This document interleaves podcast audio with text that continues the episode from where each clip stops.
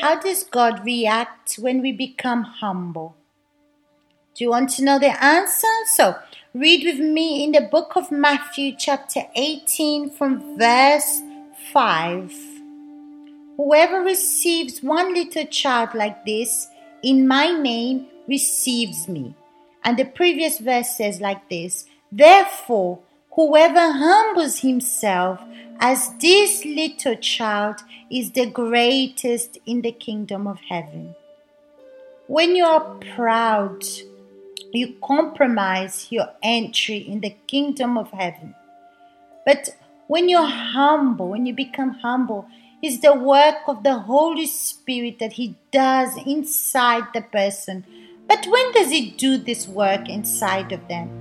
It's when the person does not accept to be proud or vain. She doesn't like this behavior in her. So she doesn't want it anymore. So she empties herself.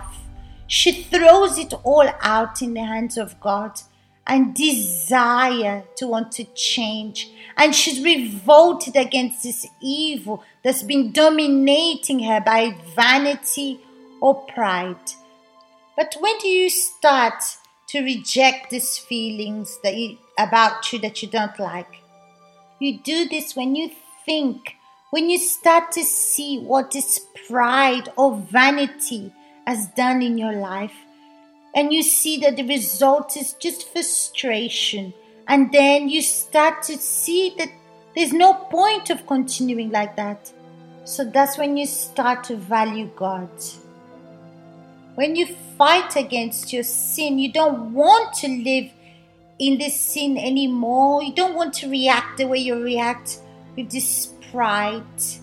So you come to God. And this, we don't need to teach you. This is something that happens personally inside of you because you believe, because you know that God can change you, because you want to do the right things. You can't change anyone, but you can speak to the one who created you, who is God. And when you speak, you pour out yourself before Him.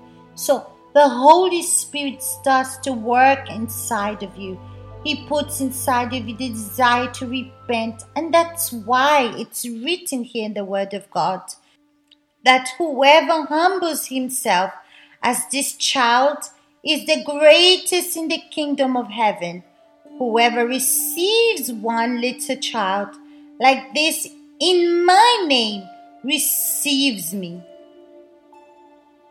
That means this person that's throwing themselves in the hands of God, that emptying themselves to God, that does not want to live in just anymore, does not want to live in sin anymore. So when she rejects this, she becomes the work of the Holy Spirit. She becomes humble. And when she's humble, you see that there's a difference in her because she's flexible, she's humble. She recognizes that she needs to change.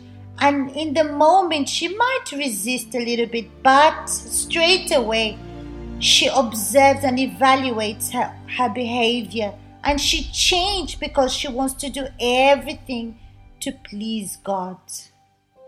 And after this change happens, sometimes it's people that take advantage of her because she's not going to scream like she used to scream. She's not going to hit like she used to hit. She's not going to swear like she used to swear. So people like to take advantage of this. But the only thing is, this person that wants to take advantage of her does not know that she has given herself to God. And when we exercise faith and justice for us to be right before the eyes of God or to be faithful to God, God Himself defends us. And that's why He says, Whoever receives one little child like this in my name receives me. So, whoever will receive this person that's been worked by God receives God Himself. But it continues saying, But whoever causes of these little ones, but it's interesting because God is speaking of these ones as little ones, not big. But then it's interesting because he says the little ones are the greatest in the kingdom of God. But why does he say that?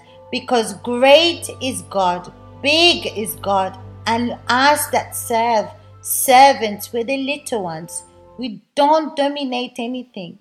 Then he continues saying this verse But whoever causes one of these little ones who believe in me to sin, it would be better for him if a milestone were hung around his neck and he were drowned in the depth of the sea.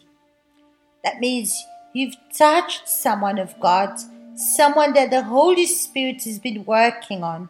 So, when you cause this person who is faithful to God to sin, you're touching God direct.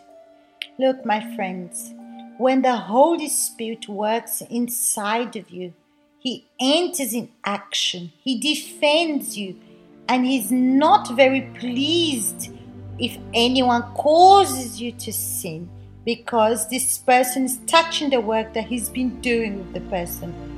So, woe to him that touches the child of God. For example, you see, there's many ex pastors, many ex servants that were here with us and now they do everything to scandalize the work of God, saying things that are not true, lying and inventing stories that's not right. Why? Because they want to touch these people that are humble, that are flexible, to put them down and fill their minds with doubts because of this seed of the devil that was planted by the unbelievers. My friends, you have to be very careful with your faith, with your relationship with God, so that you're not deceived.